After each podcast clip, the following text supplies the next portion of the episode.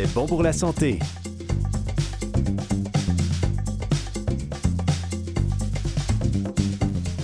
Bonjour, nous sommes ensemble à l'émission C'est bon pour la santé avec François Baruel, votre serviteur. Et nous allons recevoir aujourd'hui le docteur Stéphane Lemire, co-auteur de Vieillir la belle affaire, Garder son pouvoir et agir, édité aux éditions Très. Puis nous recevrons Patricia Lubelski.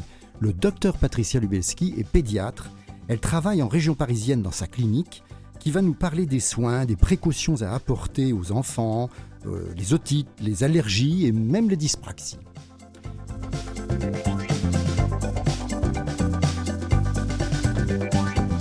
Nous aurons aussi le coup de gueule d'Alexandre Beaupré-Lavallée, dont le titre est Ce n'est pas une joke. Et enfin, notre chroniqueur indispensable médico-historique, Elliot Boulat, dont il nous réserve la surprise du titre. Bienvenue avec nous sur C'est bon pour la santé, l'émission qui vous fait du bien.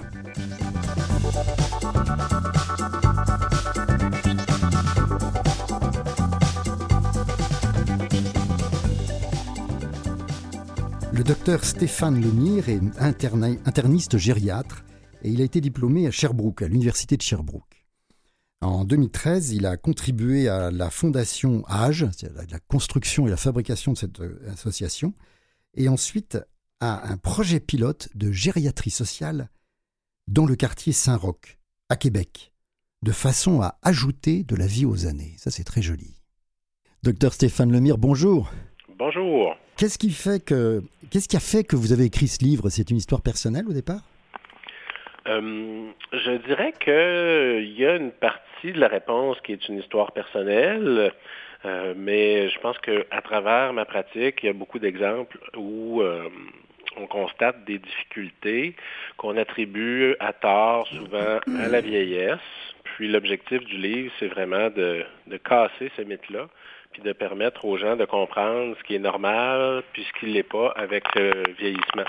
Et donc, le, livre est le résultat de cette réflexion-là, puis de cet objectif-là. Vous parlez de dégradation de l'état général. C'est un fourre-tout, en fait, mais euh, vous dites que justement, ça n'a pas forcément euh, un support, ou ça n'a pas forcément des... C'est une espèce de fourre-tout dans lequel on met les gens dont on ne connaît pas vraiment la maladie, ou que, en fait, c'est peut-être un petit peu compliqué, ou que ce sont des gens âgés, tout simplement.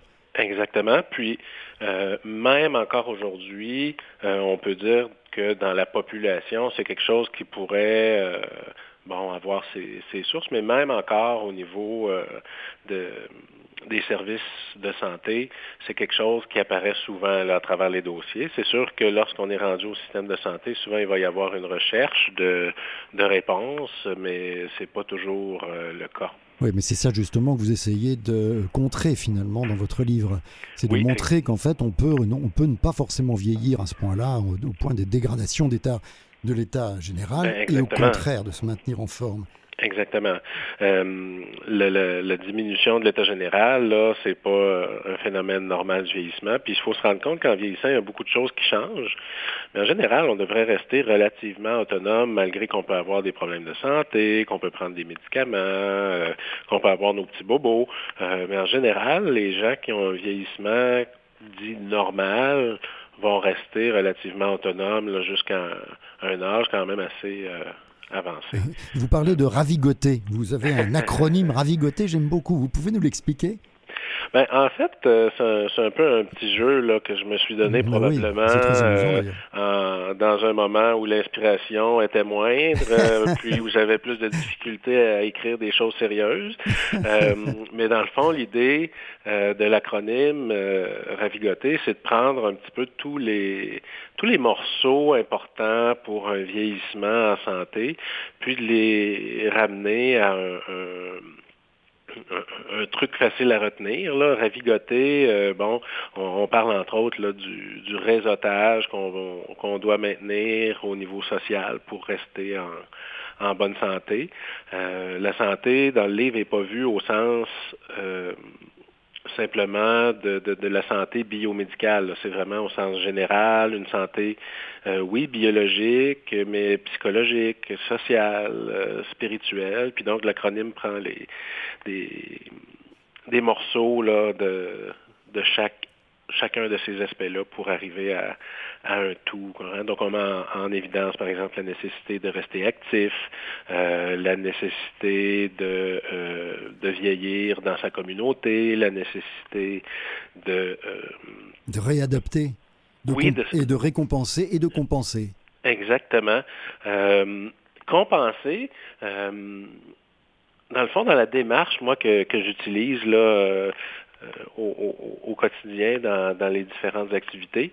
Euh, compenser, euh, c'est important, mais les gens vont souvent compenser des problèmes.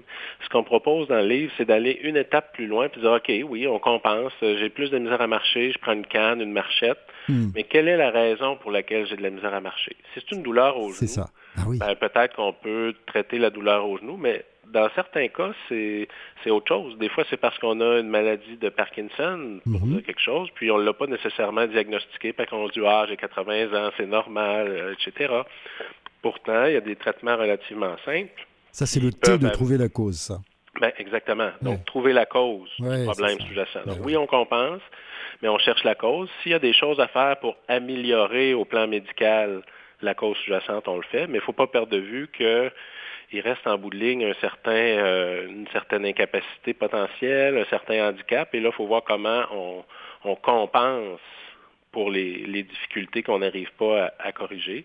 C'est là qu'entre en ligne de compte aussi la réadaptation. C'est que souvent, on va avoir perdu un peu de terrain et il faut chercher à le regagner autant que possible parce que plus on, a un état de santé puis un état fonctionnel euh, élevé, si je peux dire, là, ben, plus les chances qu'on qu'on reste fonctionnel avec l'âge, même si on diminue un petit peu tranquillement, ben, on va rester euh, mm. vous citez, de, vous parlez de, de, dans les généralités à propos du vieillissement, vous citez Chamfort qui dit L'homme arrive novice à chaque âge de la vie.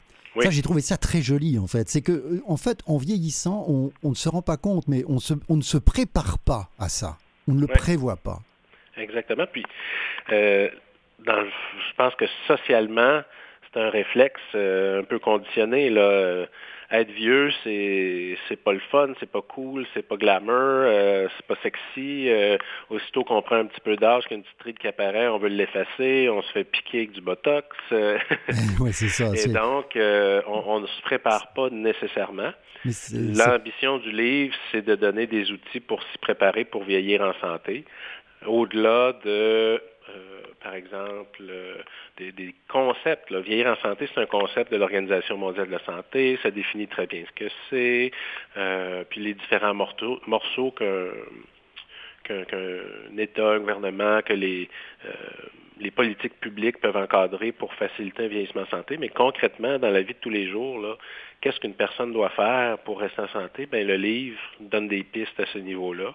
Il va aussi donner des pistes quand une personne présente des, symptômes ou des difficultés qui ne sont pas normales pour l'âge, pour essayer de faire la recherche de la cause, commencer une démarche par soi-même pour trouver quel pourrait bien être le problème ou comment améliorer du moins la situation. Je pense entre autres à l'insomnie. Euh, la consommation de médicaments pour dormir au Québec est, abominable chez les personnes âgées. Là. Il y a une utilisation des benzodiazépines qui n'est pas négligeable. qui est dangereuse d'ailleurs, puisque ça facilite l'apparition de symptômes, de symptômes même mineurs, de, mais de, de, sénilité. Oui, oui, de, de, euh, on, va revenir aussi sur la sénilité, ça, ça m'intéresse. Euh, mais donc, le, vous parlez de, l'hérédité, de l'hérédité euh, absolue. Euh, le, mythe de cette hérédité absolue. Euh, vous dites qu'en fait, et ça c'est très intéressant, que c'est pas parce qu'on a des parents qui vivent jusqu'à 100 ans qu'on va vivre nous-mêmes jusqu'à 100 ans et mhm. qu'en fait, ça fait, il n'y a que un tiers de l'hérédité qui fait qu'on va vieillir comme eux. C'est, l'hérédité ne rentre que pour un tiers dans le devenir de, de chacun. Oui, puis c'est des approximations, mais le livre vise à, montrer que les habitudes de vie peuvent faire une grande différence sur notre qualité de vie en vieillissant. Puis, il ne faut pas perdre ça de vue. Euh, tu sais, quand on est rendu à 80 ans, l'hérédité, oui, ça joue pour quelque chose, mais l'environnement auquel on a été soumis joue également. Quelqu'un qui aurait été euh, exposé toute sa vie à la fumée du tabac ben, va probablement avoir des problèmes de santé, même si dans sa famille, il n'y en avait pas. Hmm. Hein. Euh, puis c'est la même chose pour ce qui est des habitudes de vie. si quelqu'un n'a jamais fait d'activité physique, ben a un surpoids, une obésité flagrante, a un, début de diabète à cause de ces habitudes-là, ben oui, la génétique peut jouer. On va être plus à risque à cause de la génétique, mais il y a des déclencheurs qui se rajoutent, puis c'est ces déclencheurs-là qu'il faut éviter autant que possible. Ne quittez pas, ne nous quittez surtout pas. Nous allons faire une pause et on vous retrouve tout de suite après.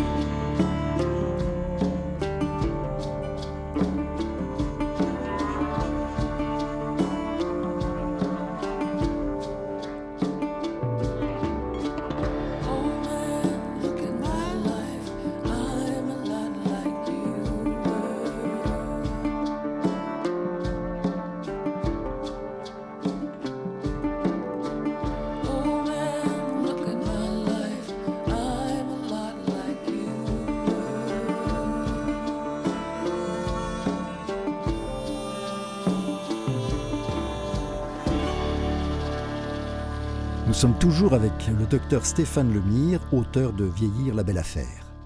Donc on parlait du vieillissement euh, et de l'hérédité dans le vieillissement, mais comment peut-on faire justement pour avoir un vieillissement réussi?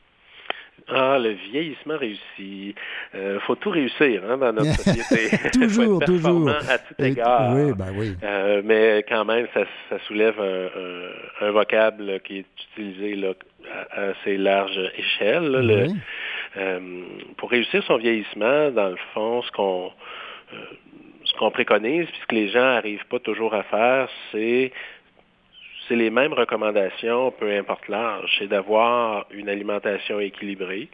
Par alimentation équilibrée, on ne veut pas dire, puis je l'explique quand même assez clairement dans le livre, on ne veut pas dire euh, de, manger juste de la laitue, là, puis de se priver de ce qu'on aime. Puis, en fait, une alimentation équilibrée, c'est de faire des bons choix alimentaires, puis de se permettre des petits caprices de temps en temps. Euh, avoir euh, faire de l'activité physique. faire de l'activité physique, c'est important aussi. Mhm. Mais c'est quoi faire de l'activité physique?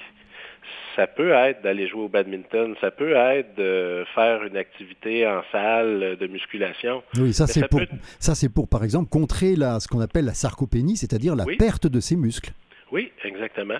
Et ça, ça c'est utile, mais faire de l'activité physique, c'est aussi mettre au rencard notre souffleuse à feuilles, puis passer plutôt le râteau. Euh, c'est euh, euh, tout simplement laisser faire le, robot qui passe l'aspirateur, puis la passer manuellement. Et tout ça, faire de l'activité physique au quotidien, tous les jours, dans la vie de tous les jours, c'est ça. Et donc, puis il faut commencer quelque part, et il faut adapter ce qu'on va faire comme activité à nos goûts, nos préférences et tout ça pour avoir les chances que ça fonctionne. Mais, pour, pour, faire tout ça, euh, il y a tout de même, avant, il y a quelque chose de très important, c'est euh, qu'il y a cette angoisse de l'Alzheimer et qui est une, comme une espèce de, d'épée de, Damoclès sur la tête de chacun. Chacun se demande s'il n'a pas une maladie d'Alzheimer qui est en train de dormir et en train de se développer. Et, c'est, c'est quand même, ça c'est très angoissant. Et je pense que tous les gens, tous les aînés, cette angoisse-là? Effectivement, il y a beaucoup, beaucoup d'aînés qui ont cette angoisse-là, puis on, consulte beaucoup pour, euh, pour ça, mais dans les faits, les, gens qui ont des angoisses par rapport à Alzheimer, ce qu'on explique dans le livre, c'est qu'il y a des changements qui sont normaux avec le vieillissement au niveau du fonctionnement cognitif. comme je disais tantôt, on, s'attend que la personne reste fonctionnelle. Euh, et pour rassurer, pour rassurer nos auditeurs, est-ce que vous pourriez dire simplement quels sont justement les changements normaux qui ne doivent pas, qui doivent pas les inquiéter? En fait, il faut s'inquiéter principalement à partir du moment où on n'est pas capable de fonctionner à cause que notre cerveau ne suit pas ce qui se passe. Là. Et donc, d'avoir un petit peu de difficulté à se rappeler le nom de quelqu'un de temps à autre, euh, d'avoir de la difficulté à euh, faire la liste d'épicerie sans prendre de notes, etc., euh, etc. chercher un peu ses mots quand c'est occasionnel. C'est toutes des choses qui surviennent mm, et qui... Ça, c'est normal qui, sont en général normales. C'est sûr que quelqu'un qui oublie un nom, mais qui reconnaît même pas le visage euh, de la personne, là, c'est plus normal. Euh, quelqu'un qui euh, cherche un peu ses clés de temps en temps, c'est un problème souvent plus attentionnel que de mémoire à proprement parler. Mm. si la personne réussit une démarche, puis et réussit à mettre en place une démarche puis une stratégie pour les retrouver, mm-hmm. ben là, on est dans la normalité probablement encore, alors que quand il y a une maladie cognitive, souvent les stratégies pour répondre à un problème vont être mal adaptées. La personne ne prendra pas les bonnes décisions si arrive une urgence. C'est ça, mais si euh, Un robinet qui coule, la personne ne euh, va pas va pas couper l'eau euh, de la bonne façon. Ou hmm. ce genre de situations là qui, peuvent mener à des, situations problématiques. En, fait, ce sont des situations un peu bizarres et qui sortent vraiment du, du comportement habituel et courant. Effectivement, pour arriver à un diagnostic définitif, on va avoir besoin de cette information-là au plan fonctionnel. Souvent, dans la démarche qui est présentée dans le livre, c'est vraiment quand il y a des difficultés fonctionnelles significatives au quotidien qui nous empêchent de vivre seul, par exemple. Euh, et là, il faut se poser des questions quand au niveau fonctionnel, faire ses activités quotidiennes, se laver, s'habiller, euh, quelqu'un qui euh, va avoir de la difficulté à gérer ses finances, va avoir, puis qui l'a toujours fait, ben là, il faut se poser des questions. En fait, c'est euh, quand quelque chose vient de nouveau. Par exemple, si par, si par exemple quelqu'un perd tout le temps ses clés depuis qu'il est très jeune et qu'il continue de perdre ses clés, c'est pas grave, c'est normal. C'est normal. Si, si quelqu'un a des trous de mémoire depuis toujours et qu'il ne se rappelle plus les, les, les, noms des gens facilement, c'est normal, c'est pas grave. Exactement. Puis il faut distinguer.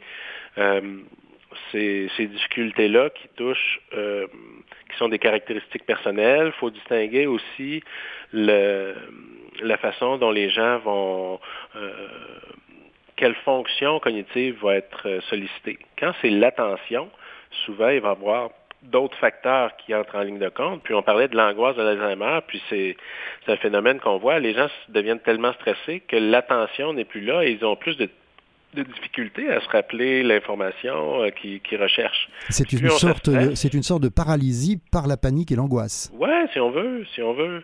Euh, cette, cette, forme de stress-là nuit à l'attention. Il y a plein de choses aussi qui peuvent nuire à l'attention. Oui. Euh, on parlait de médicaments pour dormir tantôt. Ah oui, c'est extrêmement néfaste pour l'attention. D'ailleurs, ça nous fait dormir. puis au matin, même si on se réveille puis qu'on va faire notre journée, ces médicaments-là ont une demi-vie qui dépasse Très longue. plusieurs heures. Une demi-vie, c'est-à-dire qu'en fait, ils sont détruits progressivement par le corps, mais très lentement, beaucoup plus lentement qu'on le voudrait. Exactement. Et même si on se réveille au matin, il reste qu'il euh, y a un peu de ces médicaments-là qui restent dans le corps. Hmm. Ça augmente le risque de chute, ça augmente le risque de maladie cognitive, ça augmente toutes sortes de complications. Euh, donc, c'est pas banal. Et ça, ben, ça vaut la peine aussi de se poser des questions parce que c'est une grande piste d'amélioration, l'amélioration de l'utilisation des médicaments. Quelqu'un là qui a des différents, euh, qui a des symptômes, qui s'inquiète de sa mémoire, mais euh, qui prend un médicament pour dormir, de la morphine pour la douleur, etc. Ben, peut-être qu'il y a des choses à faire pour améliorer le fonctionnement vous Dites, vous dites d'ailleurs la prévention, c'est la non-prescription. Ben oui, la, prescription, moi je suis tout à fait pour l'utilisation des médicaments. Euh, je veux dire, c'est des outils incroyables qu'on a à notre disposition maintenant par rapport à il y a 75 euh, ans. Mais en même temps, il y a des effets secondaires, il faut les utiliser lorsque c'est nécessaire. Euh, il n'y a aucun médicament qu'on utilise qui est banal. tous, ils ont tous des effets secondaires. Exactement. Donc, on, les choisit, on choisit les raisons pour lesquelles on discute le bénéfice attendu, les risques qui viennent avec la prise de médicaments. C'est comme ça qu'on décide si ça vaut la peine ou pas de le prendre. Euh, est-ce qu'il y a des effets, est-ce qu'il y a des médicaments ou des facteurs protecteurs contre l'Alzheimer? Ben, des facteurs protecteurs contre euh, l'Alzheimer ou les autres maladies cognitives, il en existe.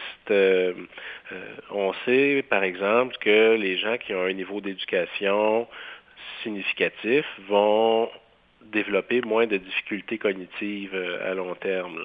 Ces maladies-là vont, vont peut-être moins les toucher. C'est un facteur qui est protecteur. Quelqu'un qui aurait, par exemple, un diplôme de niveau maîtrise versus quelqu'un qui puis ça, on, le voit encore dans les générations euh, du début 20e euh, siècle, mais euh, on, en voit moins, là, des gens qui ont pu l'éducation minimale requise aujourd'hui. Mais quelqu'un qui n'a pas appris à lire ou qui est allé jusqu'en troisième année, bon, le, risque est plus élevé. puis on sait que la stimulation cognitive, c'est quelque chose qui est aidant. le fait de socialiser, c'est quelque chose qui va aider aussi. Si on a des problèmes visuels ou auditifs, puis qu'on porte pas de verre, qu'on porte pas d'appareil auditif, ben, on n'a peut-être pas un risque très, extrêmement plus élevé de développer des maladies, mais on peut très facilement passer pour quelqu'un qui ne comprend pas, par exemple. Puis, euh, dans certains cas, les gens vont dire, ben coudon, pour moi, le l'Alzheimer, quand je lui pose une question, elle, répond, dans le champ, puis elle répond pas, puis euh, on lui demande de faire quelque chose, elle fait le contraire. Euh, donc, c'est toutes des pistes d'amélioration. L'activité physique, c'est quelque chose qui est vraiment important. On le mentionne dans le livre à plusieurs reprises. On sait même que chez une personne qui a une maladie cognitive, à ses débuts du moins, l'activité physique va être bénéfique pour la personne quant à ses fonctions mentales. Ne quittez pas, nous allons faire une pause. Restez avec nous.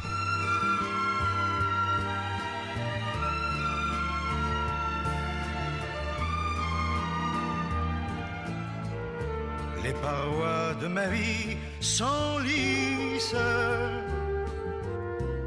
Je m'y accroche, mais je glisse lentement vers ma destinée. mourir d'aimer, tandis que le monde me juge, je ne vois pour moi qu'un refuge, tout issue m'étant condamné.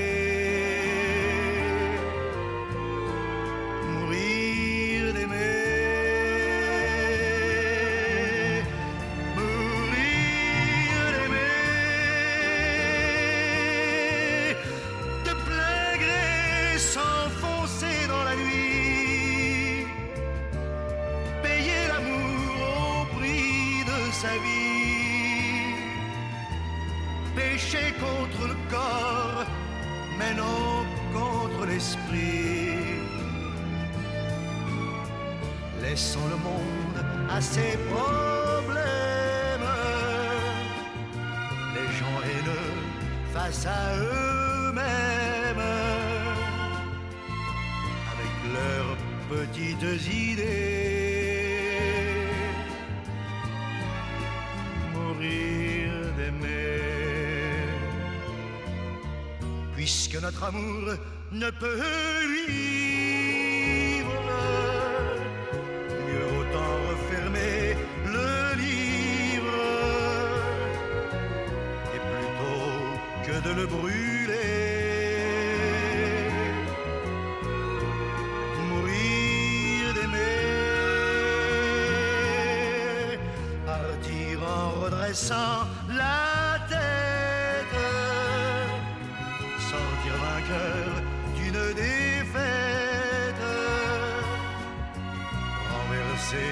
toutes les données.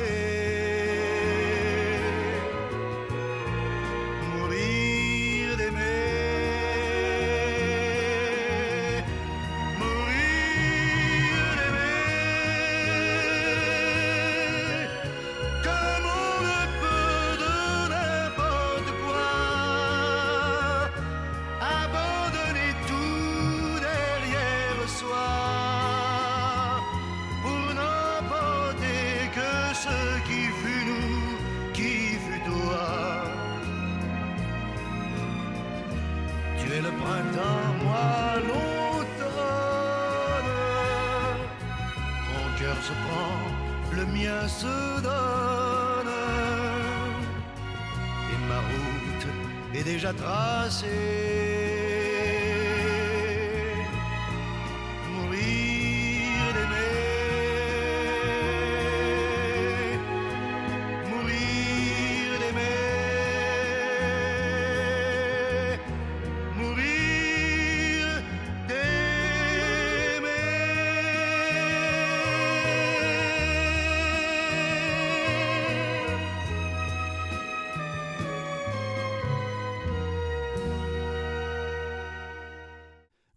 À l'écoute de C'est bon pour la santé avec François Baruel. Nous voilà de retour avec Stéphane Lemire, docteur euh, gériatre d'ailleurs, et qui a écrit son livre Vie- Vieillir la belle affaire et sous-titré Garder son pouvoir d'agir. Alors maintenant, j'aimerais par- vous parler du, que vous parliez du vieillissement, par exemple pour la tension artérielle. Est-il normal d'avoir une tension artérielle qui monte? Euh, On, on constate avec le vieillissement que l'hypertension artérielle euh, systolique, c'est-à-dire le, le- il y a deux chiffres là, quand les gens prennent leur pression. Le plus haut et le plus bas. Exactement. Donc le plus haut a tendance à, à augmenter davantage avec la rigidité des vaisseaux sanguins, tout ça. Mhm. Euh, et donc, on, on va constater très souvent un problème au niveau de la, de la tension artérielle. Plus une personne euh, âgée et jeune est en santé, plus on va être sévère par rapport aux critères de tension artérielle. Mais ce qu'il faut faire attention chez les gens plus âgés qui ont une moins bonne santé, il faut relâcher un peu nos critères parce qu'à ce moment-là, les risques de baisse de pression sont, sont, sont, Plus sont plus problématiques Oui. Que les hausses de pression. Puis à court terme, on a des gens là qui, qui, qui viennent à l'hôpital avec une fracture d'ange, qui avaient des baisses de pression là, Oui, parce, parce- qu'on a voulu contrôler au maximum leur fort. pression. C'est ça, qui, sont, qui, ont- Euh, qui se sont levés et qui ont fait une, ce qu'on appelle une hypotension orthostatique, mais qui a été exagérée par les médicaments et qui se retrouvent avec une hanche cassée ou une épaule cassée. Exactement. Puis ça, c'est, c'est, on peut empêcher ça facilement. On parlait des médicaments de, prescription, là, que La, clé euh, de la prévention, c'est la non-prescription. Ben oui, il faut, faut traiter la haute pression, mais en même temps, il faut faire attention. C'est pas une intervention banale. Puis l'intervention qu'on fait chez une personne de 50 ans qui a fait une crise cardiaque, chez qui on veut éviter une récidive, puis qu'on maintient la pression à 120 sur 80, mais c'est pas la même chose qu'une dame de 85 ans qui a un début de fragilité, qui a des petits troubles cognitifs, euh, puis qui, euh, qui, a une pression à 135 ou 140 sur 85-90. Mais on la laisse tranquille. Ben, il faut se poser la question, du moins. Il euh, faut se poser la question parce que tout médicament pose des risques, puis c'est l'analyse des bénéfices escomptés par rapport aux risques qui nous guide dans la façon dont on va gérer ça. Maintenant, on parle de médicaments. Je pense que c'est important que les gens euh, comprennent qu'on n'arrête pas des médicaments comme ça, là, comme, comme bon nous semble, là, puis on le fait avec l'aide de notre euh, professionnel de la santé préféré. Euh, mais donc ça, c'est un message important du livre aussi. On donne des outils aux gens pour qu'ils puissent questionner, qu'ils puissent s'informer, qu'ils puissent prendre des décisions éclairées, mais en même temps, il ne faut pas faire n'importe quoi. donc, il faut faire attention. Et justement, les, gens vieillissants ont un sommeil qui change et souvent on prend des médicaments, mais on peut peut-être euh, justement euh, modifier ce sommeil. D'ailleurs, comment évolue-t-il en vieillissant? Euh, Grosso modo, retenons là, que le, temps de sommeil reste comparable sur une période de, 24 heures ou peut diminuer légèrement. Oui avec quoi les gens ont le plus de difficultés, c'est le temps pour s'endormir qui est un peu plus long. c'est aussi la fragmentation du sommeil, donc des réveils plusieurs fois pendant la nuit. Euh, le, et, ça, ça tâme beaucoup les gens. Euh, et oui. Les difficultés pour s'endormir, ben c'est sûr que les médicaments vont aider pour ça, mais il y a plein de stratégies qu'on peut mettre en place pour diminuer l'utilisation des médicaments. Oui. Puis souvent, les gens font pas ces choses-là. Puis quand on rencontre des, des, personnes qui ont un problème de sommeil, qui ont de la difficulté à s'endormir, ben les premières questions qu'on pose, c'est oui, mais c'est quoi votre routine de sommeil? Euh, à quelle heure vous allez vous coucher? Qu'est-ce que vous faites dans les heures avant de vous coucher? Euh, pendant la journée, êtes-vous sorti dehors en plein, en plein soleil pour euh, voir la lumière du jour? Puis au contraire, en soirée, minimiser l'éclairage par les écrans et iPads de ce monde? Euh, donc, comment euh, tous ces éléments-là qui ne sont pas pharmacologiques, mais qui ont une influence parce que le, cerveau est, fait comme ça, il euh, faut, optimiser la façon dont on les met en place. Donc il faut prendre de la lumière dans la journée et il faut dormir dans, il faut dormir à une température assez fraîche. Oui, en soirée, il faut éviter de s'exposer à une lumière intense dans l'heure avant de se coucher, donc les écrans, c'est prescrit, mais effectivement, tout l'environnement est important. La température de la pièce, mais aussi l'obscurité de la pièce. Oui, euh, oui, il faut, faut, faut s'assurer que quand on se lève la nuit, s'il faut aller à la salle de bain, par exemple, il faut s'assurer qu'on ne risque pas de tomber. Qu'on risque pas de tomber, mais en même temps, euh, on ne peut pas laisser les lumières allumées ou les stars levées ou tout ça. Le cerveau on peut mettre des, on peut mettre des veilleuses. On peut mettre des veilleuses. On peut mettre des veilleuses. Dans le livre, je ne me, me, rappelle pas si je le mentionne, là, mais l'utilisation d'une lampe euh, frontale ou d'une lampe de poche, ah, ouais. c'est productif aussi dans le sens où c'est noir quand il fait noir, puis on l'a à portée de la main quand on en a besoin. Donc euh, ça, c'est un élément qui, qui, est important aussi. la position dans le lit, le, le matelas, l'oreiller, il faut vraiment que ce soit bien adapté pour être confortable. Mais les médicaments, donc, euh, si rien ne marche, qu'est-ce qu'on peut faire dans ce cas-là? Ben, si rien ne fonctionne, puis qu'on fait la démarche qui est proposée dans le livre, puis qu'on n'arrive pas à avoir un meilleur sommeil, ou si on a une suspicion qu'il y a un problème euh, majeur, en tout cas comme de l'apnée du sommeil, donc une personne qui cesserait de respirer pendant le sommeil à cause de, la façon dont les muscles du cou puis la graisse du cou est, positionnée. Euh, si on, présente ça, évidemment, on va consulter plus tôt.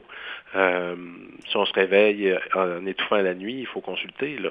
Euh, mais si on a de la misère à s'endormir, ben, on met en place la routine. Si la routine ne suffit pas, on peut aller chercher de l'aide auprès d'un professionnel qui va euh, regarder ça avec nous, donner des pistes d'amélioration. Puis ça peut être le médecin. le médecin souvent va aller vers une approche médical du problème, va bien définir ce qui se passe, va peut-être utiliser un médicament. Ce qui est très efficace, c'est le traitement en psychologie, la, thérapie cognitivo-comportementale, où on essaie d'influencer la façon dont la personne se comporte pour améliorer les comportements autour du sommeil euh, et faire en sorte que la personne ait un sommeil plus satisfaisant. Parce qu'on peut très bien avoir un petit peu de misère à s'endormir, puis se réveiller deux fois dans la nuit, puis avoir un sommeil satisfaisant. Il y a ça aussi, la perception que le sommeil qu'un sommeil de qualité, c'est de s'endormir en mettant la tête sur l'oreiller, de ne pas se réveiller une seule fois pendant la nuit, puis de se réveiller au matin, huit heures plus tard, en top shape. Hmm. Euh, c'est pas toujours ça en vieillissant. Puis il faut accepter qu'il y a des petits changements normaux, faut pas s'en inquiéter. Euh, puis si on, a une journée productive ou intéressante malgré tout, puis qu'on n'est pas trop fatigué, ben euh, faut faut, faut, faut pas aller toujours vers la solution facile qu'est le médicament parce qu'elle fonctionne à court terme. Euh, mais aussitôt qu'on enlève le médicament, ben, l'effet disparaît, alors que toutes les stratégies qu'on a mentionnées jusqu'à maintenant, entre autres la thérapie cognitivo-comportementale, ben, ça, c'est des changements durables. Hmm, euh, puis c'est des changements durables qui n'ont aucun effet secondaire. Oui, euh, qui risque pas de nous faire tomber, ah. qui risque pas de nous rendre confus. Qui, hein? Merci beaucoup. Je suis désolé, nous avons, nous avons plus de temps. C'était vraiment passionnant. Je vous remercie beaucoup et c'est très rassurant surtout à propos de tout ce vieillissement qui finalement est quelque chose de tout à fait normal et qu'il faut accepter. Merci beaucoup, docteur Stéphane Lemire. Je rappelle que votre livre Vieillir la belle affaire, sous-titré Garder son pouvoir d'agir, a été édité chez Trécarré. Merci beaucoup. Merci beaucoup. Bonne journée à vous. Vous aussi. Au revoir. Au revoir. Et maintenant, place au coup de gueule d'Alexandre Beaupré-Lavallée. Bonjour, je m'appelle Alexandre Beaupré et ce qui suit représente mon opinion et seulement mon opinion et n'engage ni la station, ni l'équipe en place, ni Canal M, ni Vues et Voix, ni mon employeur et ni le vôtre, tant qu'à être là. Vendredi dernier, j'ai vu le film Joker. Et j'avais fait bien exprès de ne pas lire de critiques parce que ça avait l'air d'un psychodrame, comme, comme les films modernes ont l'air d'être capables de le faire. Alors j'ai décidé de me faire ma propre opinion et on sorti avec un Il y avait des moments bouleversants, il y avait des moments qui m'ont mis très mal à l'aise, mais c'est un film, c'est de l'art, c'est supposé provoquer quelque chose. On peut pas, toute l'expérience humaine n'est pas un sourire, et c'est correct. C'est seulement vendredi soir que je me suis permis, à la sortie, de consulter qu'est-ce qu'il y avait de si dramatique dans les, dans les critiques et les revues faites par les gens. Et mon Dieu, qu'est-ce qui est en train de se passer? La planète est en train. Il y a une partie des gens sur la planète qui est en train de se servir d'un film, d'une histoire, d'une pièce d'art. Une pièce d'art ne veut pas dire que c'est génial, que c'est une œuvre. Je veux dire que c'est une pièce d'art. Le cinéma est un art. Pour amalgamer dans les mêmes catégories non seulement l'homme blanc moderne, non seulement les gens qui commettent des, atrocités comme des tueries en masse, mais se mettre à mettre dans le bassin des gens qu'il faudrait surveiller puis à qui il ne faut pas faire confiance, les gens qui souffrent de, problèmes de santé mentale. Il y a des gens qui critiquent parce qu'ils ne l'ont pas trouvé bon, puis ça, c'est leur droit.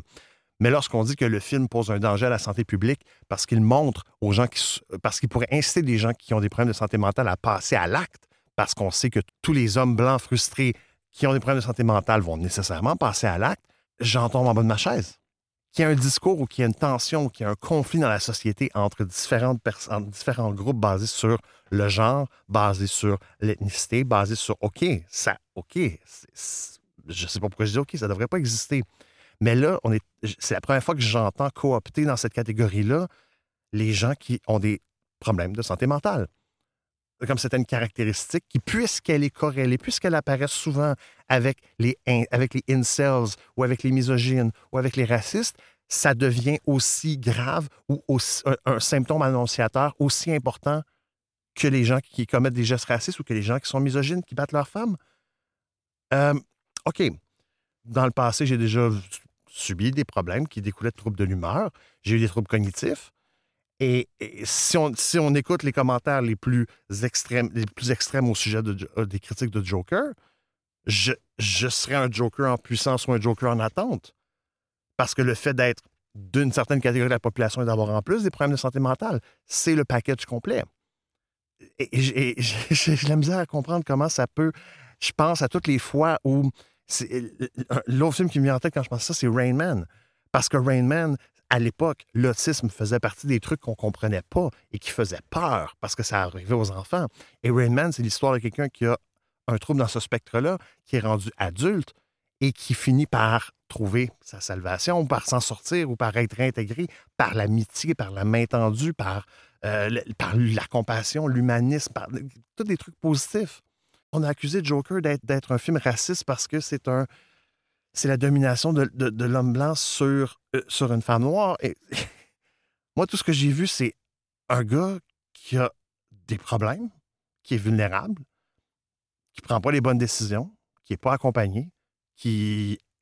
Je ne vois pas comment on peut égaler quelqu'un qui, qui a des problèmes de santé mentale avec quelqu'un qui, en gang, va lyncher un gars de son village avec, avec sa gang de, de chums parce que l'autre se trouve être noir. Ça, je comprends pas. Puis ça vient me chercher parce que euh, c'est plus juste un coup de cœur, c'est un, cri que je lance. C'est il y, a, des fous et il y a des personnes, il y a, des personnes méchantes dans la société, mais les deux sont pas nécessairement l'un avec l'autre. Puis si on commence à faire ce genre de discours-là, la pente est très glissante parce que qui détermine quel type de trouble équivaut à quel, à evil ou à quel mal. Parce que est-ce que moi, je vais me retrouver euh, emprisonné pour, pour la protection de la société parce qu'il y a quelques années, j'ai dû prendre un congé de maladie pour burn-out? Si ça devient un symptôme. Et je ne suis pas en train d'invalider le malaise ou la crise sociale qui, se passe avec la perte d'influence de, des, des, hommes blancs protestants aux États-Unis, du, white man. Je ne suis pas en train de nier ça. Je suis juste en train de dire qu'on fait un amalgame dangereux, là. En, disant, en, associant à un groupe dans la société en particulier que, la manifestation d'un problème de santé mentale chez ces personnes-là est un problème au même niveau et, et de evil possible égal au fait de prendre un, AR-15 et d'aller tirer dans une école. Je ne suis pas en train d'excuser les gens qui font ça. la majorité, statistiquement, avait des problèmes de santé mentale. Mais la majorité des gens. Mais, mais si la majorité des gens qui commettent ces gestes-là ont des problèmes de santé mentale, la majorité des gens qui ont des problèmes de santé mentale ne commettent pas ces gestes-là. Et je vais accepter le fait qu'il y a des choses que je ne pourrais plus jamais faire dans ma vie à cause de, ce que j'ai vécu. Et, c'est un deuil que doivent faire les centaines de milliers de personnes chaque année qui sont diagnostiquées avec un trouble de l'humeur ou un trouble cognitif. Mais qu'une partie du discours de la population, de la part d'une partie de la population qui se prétend progressiste, assimile des gens qui ont une vulnérabilité ou qui vivent un moment difficile à un, à, un potentiel futur tueur en série, ça, je ne sais pas je vais conclure là-dessus parce que la suite de ça commencerait à être une remise en question existentielle de où s'en va la société. Et à chaque fois que quelque chose comme ça sort, le débat s'éteint et l'intégration des personnes avec des troubles de santé mentale recule d'un pas.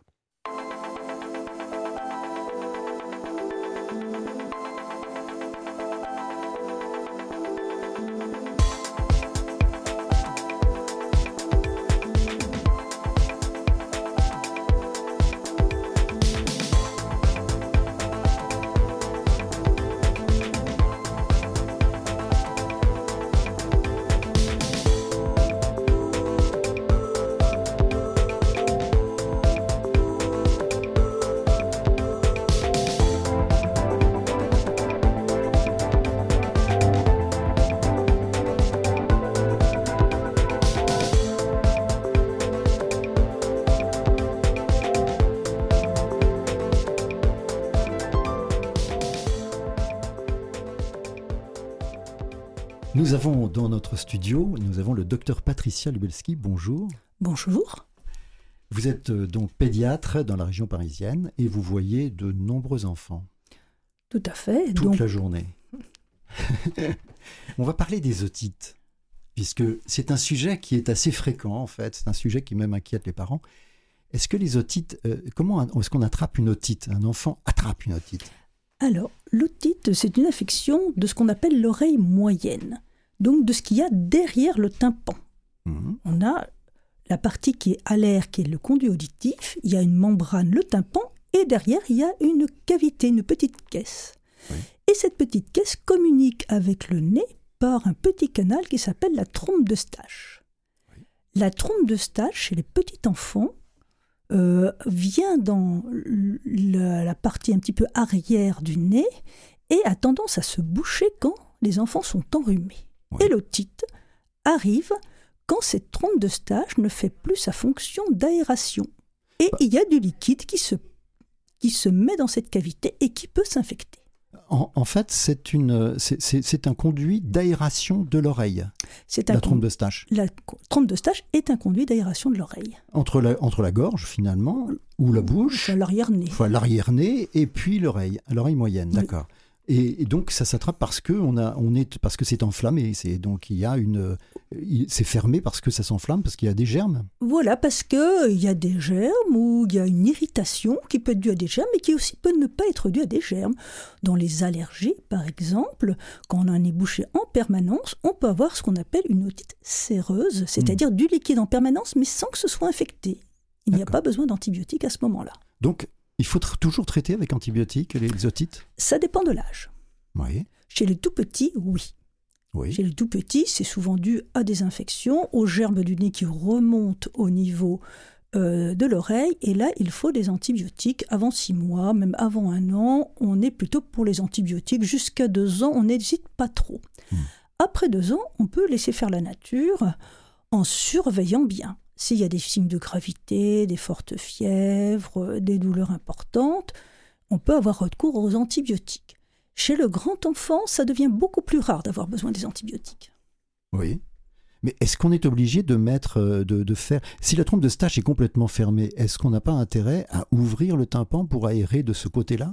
Alors, avant, on faisait ce qu'on appelait des parasynthèses, c'est-à-dire mmh. qu'on ouvrait le tympan. On faisait un trou. Mais ça ne se fait plus. Ou exceptionnellement, on en fait maintenant si on veut aller chercher le germe dans les otites résistantes. On a mis une antibiothérapie, on en a mis une deuxième. Ça résiste, ça, résiste ou ça revient trop souvent. On va aller faire un petit trou pour aspirer le, le, qu'il y a derrière et analyser pour savoir quel germe on a et quel antibiotique il va falloir donner. Puisqu'en fait, on a finalement, euh, on a donné des antibiotiques pour rien. C'est-à-dire que le germe n'est pas sensible à ces antibiotiques-là. Le germe n'est pas sensible et donc il faut savoir, puisque les germes ont tendance à évoluer, à résister, est-ce qu'on a affaire à un germe résistant? Oui.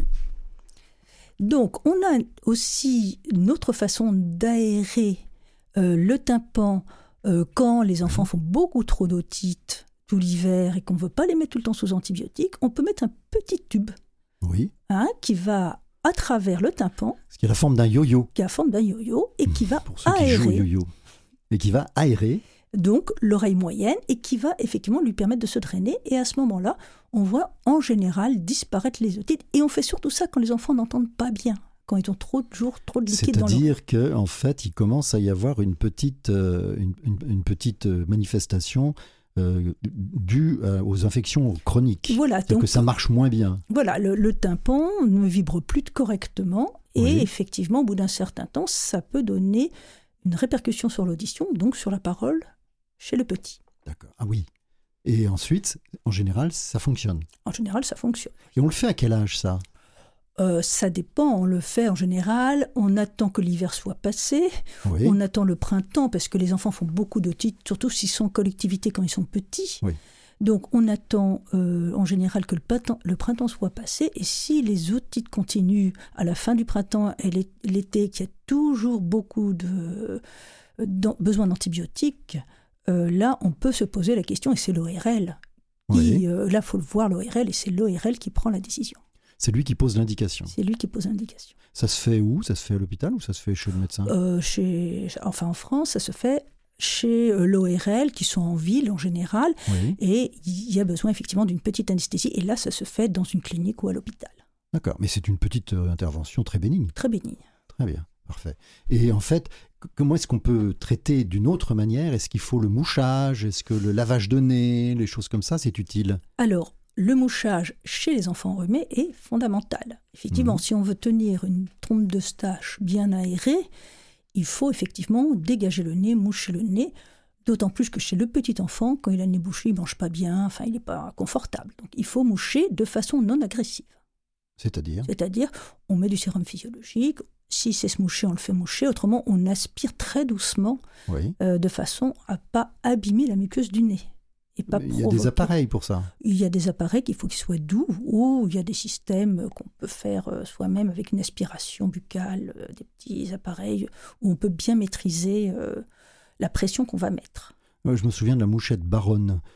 C'est ce qu'on mettait, c'était un petit tube dans lequel, alors on mettait un petit tube dans le nez du bébé et ensuite, on aspirait, le, parent aspirait, et ça permettait, il y avait un petit réceptacle évidemment, et le parent aspire à ce moment-là doucement, de manière à sortir toutes les, toutes les, le mucus et même les, le, pu qu'il peut y avoir en fait. Hein. On a toujours ce système d'aspiration buccale où il y a un filtre, bien sûr, oui, bien sûr, il y a un filtre. il vaut mieux parce que sinon on risque d'attraper soi-même les germes. Oui. De toute façon, je pense que rien d'être au contact de son enfant, on les attrape, mais nous sommes beaucoup plus résistants, nous avons une immunité beaucoup plus mature. Nous avons déjà rencontré la plupart des gemmes que les enfants rencontrent, donc il est plus rare que nous fassions des otites, parce que nous avons une configuration anatomique différente au niveau de l'oreille, et nous sommes plus résistants au rhume des enfants. C'est ça, c'est la trompe de stage qui change d'orientation. Oui. Hein. c'est pour ça d'ailleurs qu'il y a moins d'otites à partir de l'âge de 5 ans. oui, hein. voilà. Après 3 ans, c'est plus rare. Après 6 ans, ça devient beaucoup plus exceptionnel. Et donc, dans ce cas-là, il y a une autre cause. Oui, il faut chercher effectivement les allergies, euh, comme ça. Alors maintenant, on va parler justement d'allergies. Euh, les allergies, c'est comment est-ce qu'on peut définir une allergie? Alors, une allergie, c'est une réaction de l'organisme contre quelque chose qui est dans l'environnement. Oui. Ça peut être euh, bah, la plus fréquente, souvent, c'est l'allergie aux acariens. Donc, c'est tout petits êtres Les acariens, c'est, oui, c'est ça, c'est ce qu'on trouve dans le lit, par exemple, la moquette, euh, des choses comme ça. Voilà. Euh, après, on peut avoir des allergies au pollen, c'est le rhume des foins.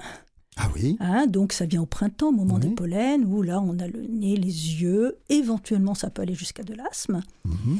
Il y a les allergies alimentaires qui souvent surviennent plutôt chez le petit, mais qui peuvent se venir plus tard chez les plus grands parce que certains pollens ont des, euh, des substances qui sont euh, communs euh, avec certains fruits. Par exemple, ah, quand on a une allergie aux graminées, on peut avoir au bout d'un certain temps. Graminé, c'est-à-dire. Euh, c'est-à-dire euh, le, foin. Le foin, hein, c'est ça. En gros, hmm. on peut avoir une allergie à la pomme. Ah bon? Parce qu'il y a des points communs. Et donc, on mange de la pomme et on se met pareil, avoir le nez bouché. Alors, ça, c'est quand même terrible, d'être privé de pommes. Ah, Alors comment est-ce qu'on fait justement pour ne pas priver l'enfant de pommes? Comment est-ce qu'on fait? On peut le désensibiliser Ça existe? On peut désensibiliser. Euh, maintenant, on a des systèmes de désensibilisation avec des petits comprimés qu'on met sous la langue. Euh, c'est beaucoup plus facile qu'avant où on faisait des piqûres. Oui, on faisait des, oui je me souviens, on faisait des injections avec des petits ronds, on regardait les réactions. Et donc là, effectivement, il faut déterminer à quoi euh, l'enfant est allergique. Et on peut effectivement faire des, sensibilisations pour les pollens. Et on le fait si la gêne est quand même euh, suffisamment importante. Et l'avantage de désensibilisation, c'est qu'on s'est rendu compte que quand on désensibilise un enfant, par exemple aux acariens, aux pollen, il a moins tendance après à avoir d'autres allergies. C'est-à-dire que si on désensibilise pour une allergie, il aura peut-être bien moins d'allergies plus tard. C'est ce qui a été effectivement euh, montré euh, ces derniers temps. D'accord. Et euh, j'ai vu dans des articles que chez les Israéliens qui mangent beaucoup de, cacahuètes de, et puis de, de houmous, de choses comme mm. ça, il y avait très peu d'allergies. Alors là, c'est très intéressant parce qu'on s'est rendu compte que effectivement, ceux qui sont sensibles à l'arachide et qui vivaient en Angleterre faisaient euh, des allergies extrêmement sévères à l'arachide. Ceux qui vivaient en Israël hmm. en faisaient des allergies beaucoup moins sévères et on s'est posé la question. Et on s'est rendu compte que en fait l'arachide était introduit sous forme de beurre de cacahuète très très jeune. On a fait plein de recherches et on s'est rendu compte qu'il y avait une fenêtre de tolérance au niveau de l'intestin, au niveau digestif, pour les allergènes alimentaires entre 4 et 6 mois. Donc il est extrêmement important d'introduire euh, l'alimentation diversifiée entre 4 et 6 mois, entre 4 et 6 mois, tout. Et jusqu'à 9 mois. Tout, c'est-à-dire même, c'est-à-dire même les protéines de bœuf? Alors les protéines, en général, on les allerge, on, on, fait plutôt vers animal, on fait plutôt vers 6 mois. Oui. Mais euh, tout ce qui est, euh, euh, je dirais, légumes, tout ce qui est fruits, doit être intégré tôt. Et quand on a une famille allergique à la cacahuète, il faut mettre du beurre de cacahuète entre 4 et 6 mois. Un tout petit peu, il hein, ne faut pas nourrir les enfants au beurre de cacahuète, mais qu'ils aient un contact régulier. C'est ça, donc il faut leur en donner par exemple un tout petit peu par jour. Voilà, un tout petit peu, tous les jours, régulièrement. Et les protéines animales, on les introduit à 6 mois, l'œuf, tout. On n'attend pas pour introduire l'œuf, le bœuf, le poulet. Euh. Alors s'il y a une allergie, il y aura une allergie. Mais euh, en général, on peut avoir des réactions beaucoup moins sévères si on introduit suffisamment tôt en respectant euh, la maturité intestinale de l'enfant. D'accord. Alors euh, justement, il y a Jean-Sébastien en régie qui me glisse dans l'oreille qu'il ne faut pas donner de miel aux petits. Oui, il ne faut pas donner de miel parce que dans le miel, il y a un petit peu de toxine botulinique et donc le miel, c'est à partir d'un an. Voilà, parce que sinon, il peut avoir, comme il est tout petit, comme il n'est pas lourd, nous, nous pouvons manger autant de miel qu'on veut, en dehors du diabète, bien entendu, mais euh, le petit, lui, il aura une dose suffisamment importante de toxine botulique pourrait pour que ce soit dangereux pour lui. Alors on fait une pause. Ne quittez surtout pas, restez avec nous et avec le docteur euh, Patricia Lubelski, pédiatre, qui va nous éclairer sur les soins à donner aux enfants.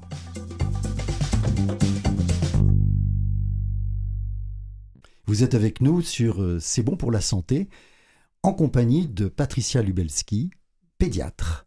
Et nous avons la, la chance de profiter de sa science. Alors tout à l'heure, nous avons parlé des allergies, juste avant la pause. Maintenant, on va parler des intolérances. Et finalement, les intolérances, ça se limite à l'intolérance au lactose. Oui, donc l'intolérance au lactose est très fréquente. Il faut savoir que les allergies, que l'intolérance au lactose n'est pas une allergie, car on a d'allergie qu'aux protéines. Et le lactose est un sucre. Donc ah, on ne peut pas avoir d'allergie au lactose. Par contre, euh, dans l'espèce humaine, les enfants digèrent le lactose parce que le lactose, c'est le sucre du lait. Le sucre du lait de la maman. Et c'est du lactose. Dans le lait de vache, c'est aussi du lactose. C'est le même. C'est le même. Et une grande partie de la population humaine, surtout autour du bassin méditerranéen, va, va, perdre la capacité euh, à digérer le lactose en grandissant. Et c'est désagréable. Ce n'est pas dangereux, mais c'est désagréable parce que ça donne des troubles digestifs. D'accord. Ça fait mal au ventre, ça donne ça des donne gaz. des gaz, des diarrhées, des choses. Et ça peut mener à certains enfants, si on continue à leur donner des grosses quantités de lactose, à moins bien manger parce qu'ils ont tout le temps mal au ventre, ils ont de la diarrhée, et là, avoir des répercussions. ils n'ont plus d'appétit, non pas parce qu'ils sont malades, mais tout simplement parce qu'ils ne supportent pas ce lactose. Voilà, parce qu'ils ont trop de sucre dans l'intestin puisqu'il n'est pas digéré et ça donne des, douleurs, des problèmes. D'ailleurs, ce qui est amusant, c'est de voir que euh, c'est euh, autour du bassin méditerranéen qu'a été inventé le fromage. Et donc, la solution, c'est le fromage et le yaourt. Voilà. donc, où le, voilà, où le lactose est déjà prédigéré, euh, puisqu'il y a de la lactase dans ces, dans ces produits-là. Quel fromage? Tous. tous. D'accord, donc il n'y a pas de limite. Il n'y a pas de limite. Très bien. C'est pour ça que le lait est fermenté aussi, souvent dans le bassin méditerranéen, le lait fermenté, donc il y a des yaourts. Oui, le lait fermenté qui s'appelle euh, qui s'appelle le yorick ici, hein, qu'on trouve euh, sous forme de le kéfir euh, ici. Hein. donc ça s'appelle le, nom original, c'est d'ailleurs le kéfir me glisse Jean-Sébastien qui évidemment c'est tout. C'est quand même impressionnant.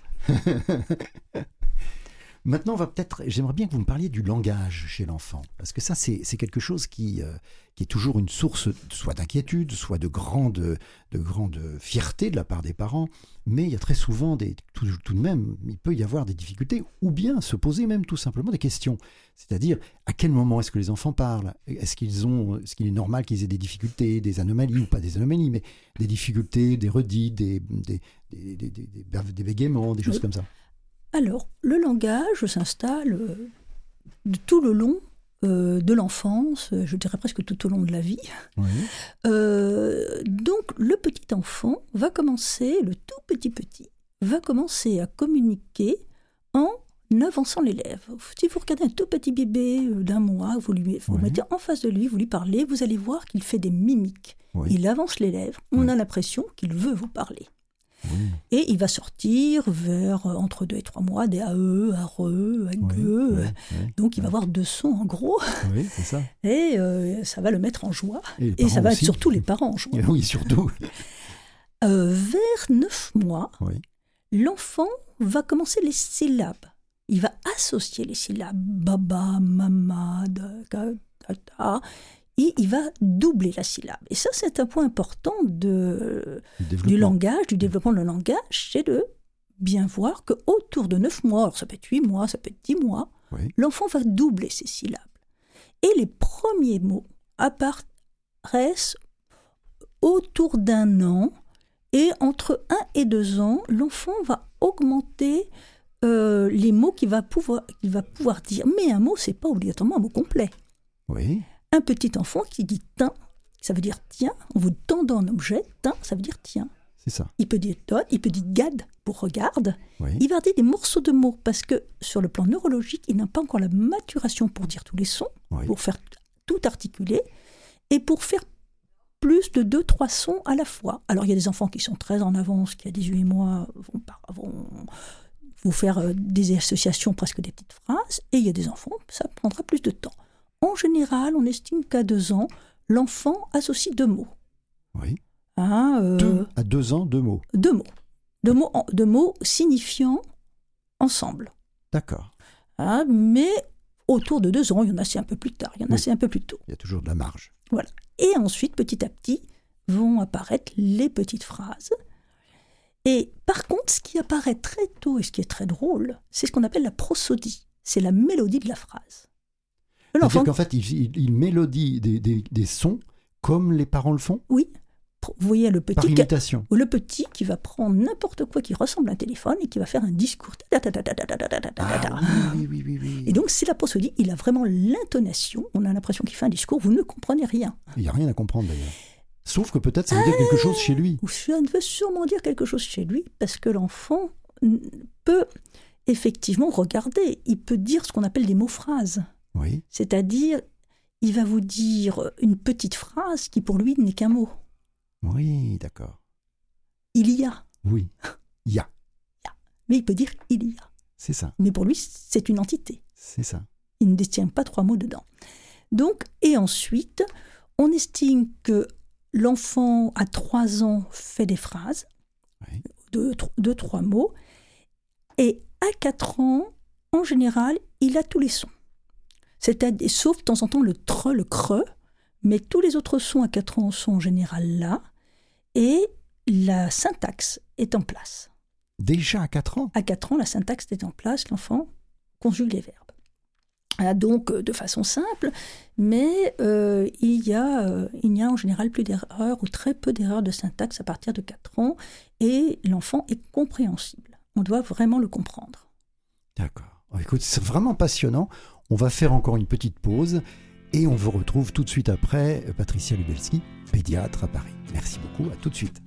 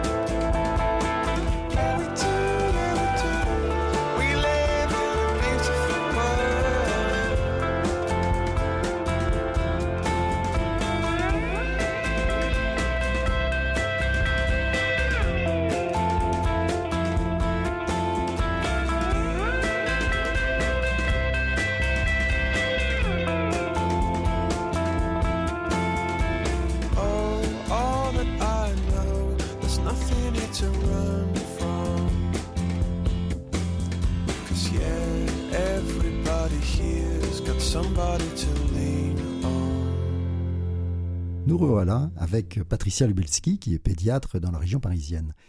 Nous venons de parler du langage, nous pourrions parler maintenant de la motricité.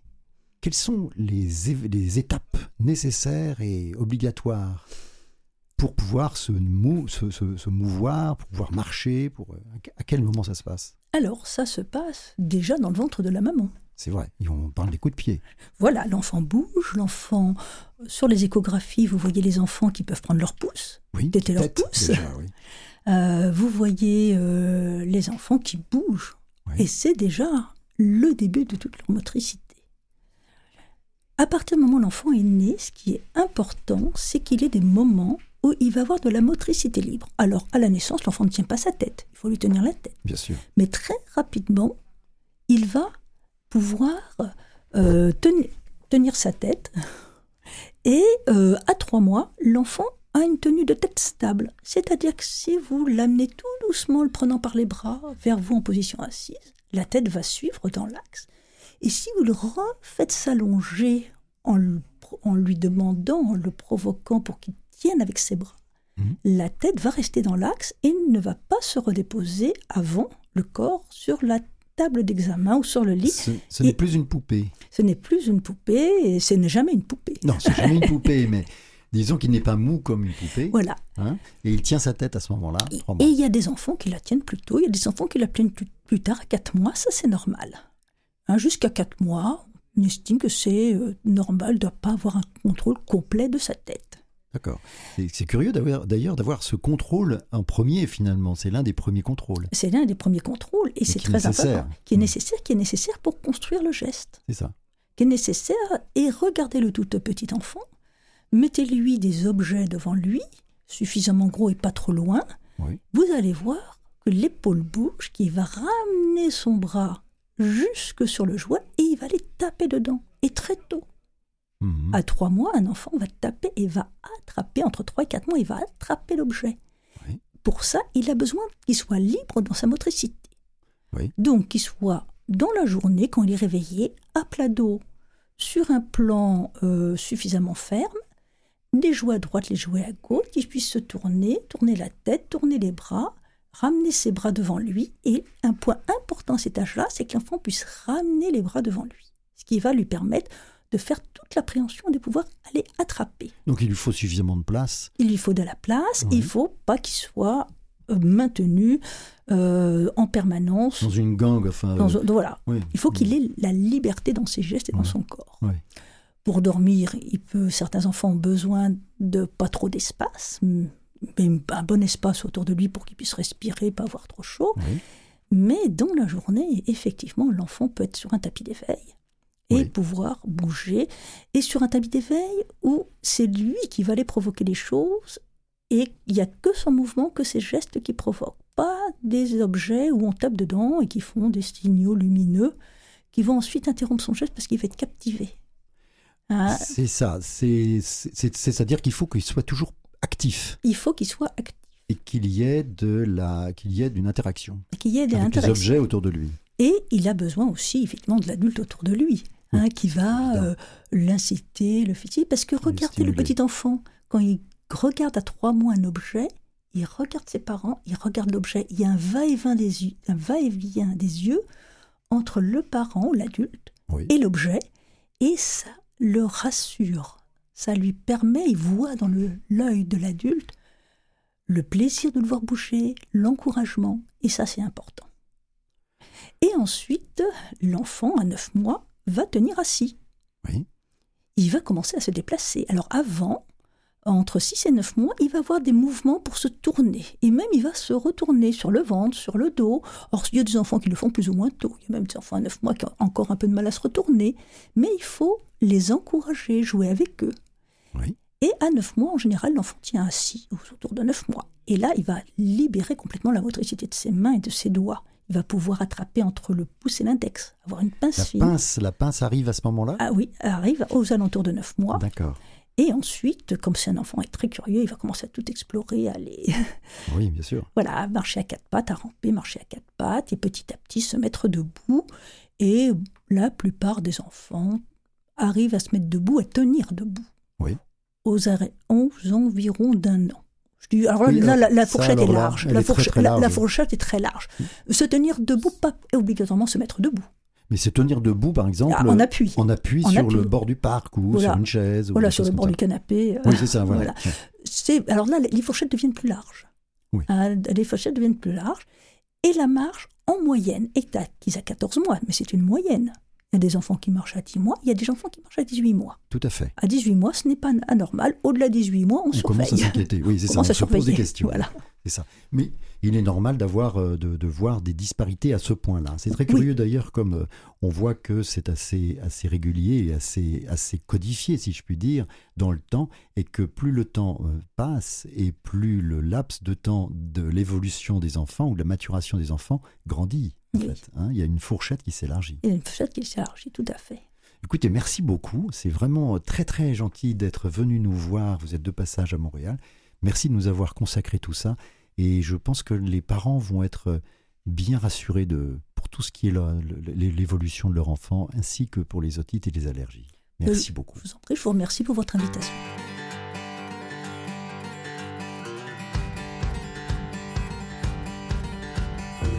Dans notre petit ennemi, c'est pas l'Eldorado, je te file ses pieds, toi tu me payes sur le dos. La magie et puis s'aimer sans défaut Ma chérie, j'ai le remède qu'il nous faut. On pourrait partir tantôt pour le bord de l'eau, en autobus ou en auto. Avant de mourir, je moi qu'on va faire tout ce qu'il faut pour que notre amour ne prenne plus le clou. Je sais, la vie dans la grande ville, c'est un peu débile, on se court après, les billes notre quartier ben collé sur d'autres quartiers, ça m'empêche pas d'être ben collé sur toi. On pourrait partir tantôt pour le bord de l'eau, aller à pêche en pédalo. Avant de mourir, je mourrai qu'on va faire tout ce qu'il faut pour que notre amour ne prenne plus le clos.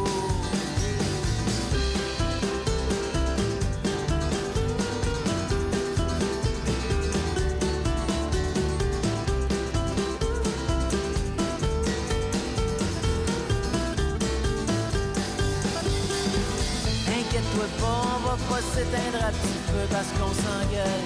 Puis un jour ou deux, oh ma chérie, je m'ennuie tellement de tes seins, de tes cheveux, de ta bouche et de tes yeux.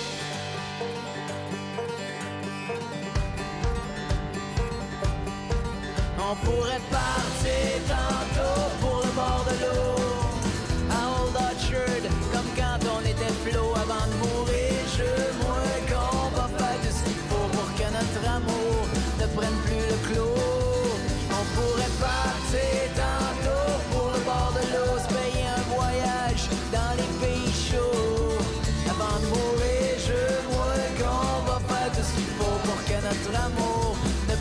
le clos. Pour que notre amour ne prenne plus le clos. Pour que notre amour ne prenne plus le clos.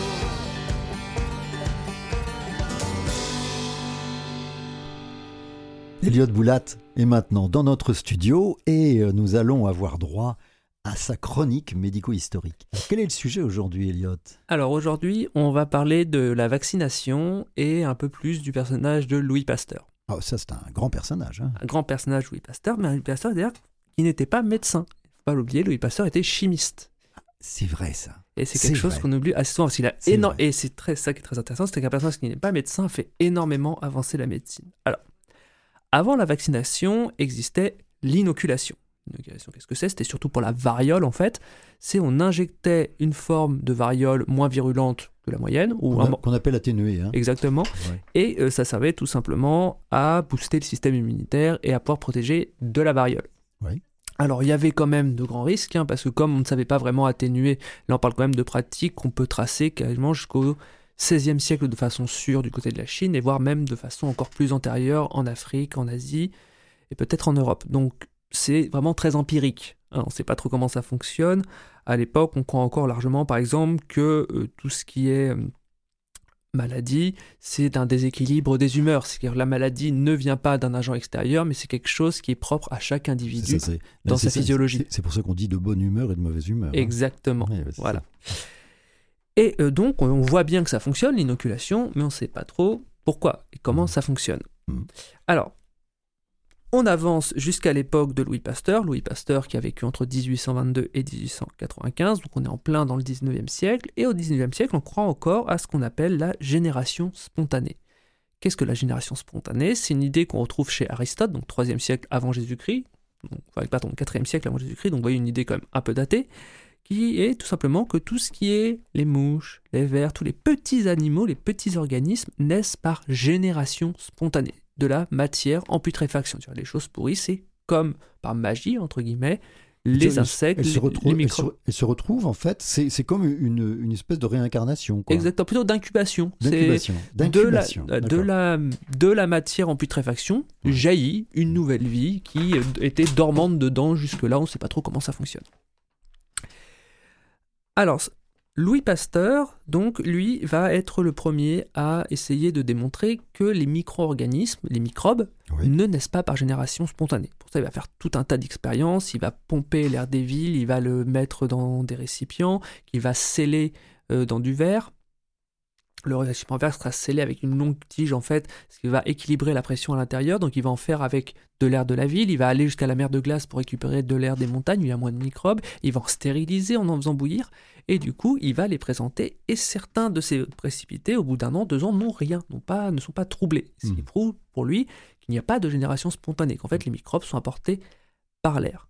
Par contre, celui qui va vraiment découvrir le moyen de cultiver les microbes, de les identifier, inventer la microbiologie, ce n'est pas Pasteur, c'est Robert Koch, Robert Koch. Hmm. C'est un, à l'époque, c'est un Prussien, il vit à Berlin, et c'est lui qui va trouver le moyen d'identifier les bactéries, de les micro-organismes, de les observer. Et donc Pasteur, lui, va être extrêmement intéressé par la théorie microbienne des maladies. C'est-à-dire que Koch va montrer que la maladie, en fait, est provoquée par des micro-organismes.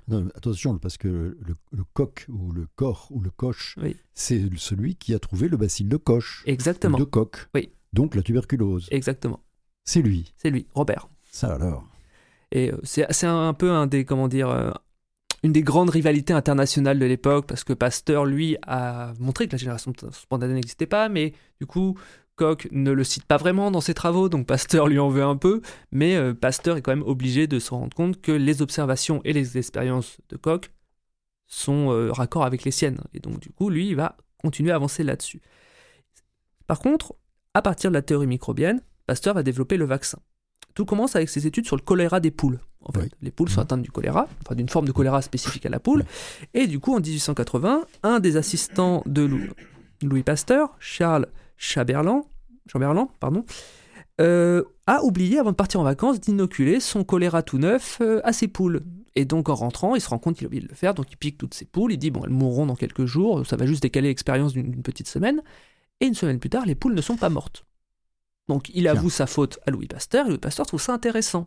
Du coup, il tente de repiquer toutes les poules et quelques nouvelles avec un choléra flambant neuf, et là, surprise, celle qui n'avait pas été piquée par l'ancien choléra, le choléra donc qui avait été atténué avec le temps, meurt, et les autres survivent. Donc l'atténuation, c'est euh, l'atténuation qu'on avait découvert tout à fait empiriquement, mmh. c'est simplement de laisser les, de laisser les boîtes de culture du choléra de les oublier. Exactement. et avec la chaleur ambiante, le choléra, en fait, va s'affaiblir. Il avait aussi remarqué que la maladie du charbon, le charbon du mouton, en fait, touchait les moutons, mais pas les poules. Pourquoi? Parce que les poules ont un sang plus chaud. Et donc la, bactérie, selon lui, enfin c'est l'observation qu'il fait, se dit ah si je refroidis la poule et que je l'injecte, peut-être que ça va l'atteindre. Il va, avoir des, résultats comme ça. Et donc le 5 mai 1881, il Est 1881, il est invité à faire la preuve de la vaccination à partir de moutons. En fait, il va prendre toute une série de moutons du côté de Pouilly-le-Fort. C'est en fait une, sorte de compétition qui est organisée pour prouver que empiriquement ça fonctionne. Il va vacciner la moitié des moutons, puis après, quelques jours plus tard, il va, quelques temps plus tard, il va leur annuler la maladie du charbon, et on va se rendre compte que bah, ceux qui ont été vaccinés vont survivre, ceux qui n'ont pas été vaccinés vont mourir. Et là, elle va montrer l'efficacité de la vaccination pour les animaux, dans un premier temps. Alors, ça va tout avec un débat où il, il, a en avant la nécessité de stériliser les instruments lors des interventions, etc., etc. Et ce qui va faire le saut en fait qualitatif, c'est en 1885 le cas de Joseph Meister. Joseph Meister, c'est un petit garçon alsacien qui va se faire mordre par un chien qui a la rage. Mhm. Et donc ses parents vont l'envoyer à Pasteur pour qu'il le guérisse. Sauf que Pasteur étudiait déjà la rage à ce moment-là, mais il n'arrivait pas à identifier ce que c'est. Au microscope, il n'arrive pas à voir. Euh, parce qu'il faut rappeler que la rage n'est pas une bactérie. La rage, c'est un virus. C'est extrêmement petit. Et avec les techniques de l'époque, Pasteur ne peut pas voir que c'est en fait un micro-organisme infectieux. Pour le, micro, le virus, on ne peut le voir par exemple aujourd'hui qu'avec des microscopes électroniques. On ne peut pas l'observer directement avec de simples appareils de grossissement. Et du coup, bah, Pasteur est encore en, train de se demander à ce moment-là, est-ce que c'est un micro-organisme, est-ce que c'est un poison? Et il a cet enfant qui arrive, lui il avait déjà testé son vaccin sur des chiens, mais là on lui demande quand même de tester sur un être humain. Et ça pose un risque. C'est un risque, des grands problèmes d'autologie. Alors, l'expérimentation humaine était parfois un peu plus en vogue qu'aujourd'hui, mais euh, c'est déjà d'énormes problèmes éthiques. Et d'ailleurs, certains des assistants de Pasteur, euh, à ce moment-là, vont rompre hein, pendant un petit temps avec lui pour, euh, par rapport à ça. Finalement, ça va fonctionner et ça va lancer la grande carrière de Pasteur en fait sur la vaccination et ça va emmener en 1888 la création de l'Institut Pasteur qui encore aujourd'hui développe de nombreux vaccins, combat de nombreuses maladies. c'est un temps international, hein, l'Institut Pasteur. Et il faut rappeler, ça on l'oublie souvent, que Joseph Meister est devenu concierge de l'Institut et se suicidera en 1940 face à l'arrivée des nazis à Paris parce qu'il ne veut pas les voir rentrer dans l'institut qui lui a sauvé la vie d'une certaine manière. Pourquoi? Parce que dans l'institut, ça on l'ignore assez souvent, Pasteur est enterré là-bas. Pasteur a un mausolée néo-byzantin dans la crypte avec des mosaïques représentant les différents épisodes et les différentes expériences de Pasteur avec les poules, les moutons, les lapins et quatre anges autour de lui, dont l'ange de la science qui regarde sa sépulture pour l'éternité. C'est trop beau ça. Alors ça vraiment bravo, c'est magnifique. C'est un lieu donc de culte, si je puis dire. On va pouvoir aller rendre hommage à la personnalité de Louis Pasteur. Je voudrais juste rajouter une petite chose euh, avant la fin de l'émission, c'est que Semmelweis, juste avant Pasteur et dans quelques années avant, avait fait, euh, avait découvert des agents infectieux entre guillemets, ce qu'il appelait des agents infectieux, qui, qui provoquaient justement une septicémie chez les femmes qui avaient accouché. Exactement. Et, Louis Pasteur a piqué une partie de cette idée. Tout voilà. Mais Weiss, il faut savoir, c'est que Weiss, en fait, a été, euh, les théories de Weiss ont été refusées par ses contemporains et il a fini fou dans un asile. Ça. Là, toute sa vie parce qu'il il a trouvé ça trop tôt, en fait. oui, c'est ça. Merci beaucoup, Elliot. C'était vraiment passionnant, euh, comme toujours. Et voilà, cette émission s'achève maintenant. Nous avons euh, abordé les deux, extrêmes de la vie. Nous avons vu donc, nous avons parlé avec le docteur Lemire qui a juste écrit un livre fort intéressant et qui est vraiment, vraiment intéressant techniquement et médicalement euh, de ce côté-ci, puisque la semaine dernière, nous avions reçu une personne qui avait écrit un livre aussi dans le même genre, c'était euh, Rajeunir en vieillissant, qui lui était en fait un témoignage d'un patient qui avait décidé de ne plus, vieillir, ou du moins d'essayer de ralentir ce vieillissement. On s'aperçoit, on a reçu aussi euh, Patricia Lubelski, qui nous a parlé des petits-enfants, et là c'était aussi quelque chose d'assez rassurant. Et euh, nous pouvons conclure une chose, c'est que ne restez jamais dans le doute au point de vue médical. Il faut toujours consulter dès que vous avez un souci quelconque n'hésitez pas, les médecins sont bienveillants presque toujours ou dans la grande majorité des cas, ils sont bienveillants et vous pouvez leur demander conseil. Je voudrais remercier euh, tous les gens qui nous ont aidés à faire cette émission. On va commencer par la recherchiste Catherine Bourderon, Jean-Sébastien La Liberté derrière la vitre comme chef d'orchestre de, grand, de grand renom, bien entendu. Et nous vous donnons bientôt rendez-vous la semaine prochaine, et puis bien sûr Elliot qui est ici. Hein. Et nous vous donnons rendez-vous la semaine prochaine pour une nouvelle émission de C'est bon pour la santé.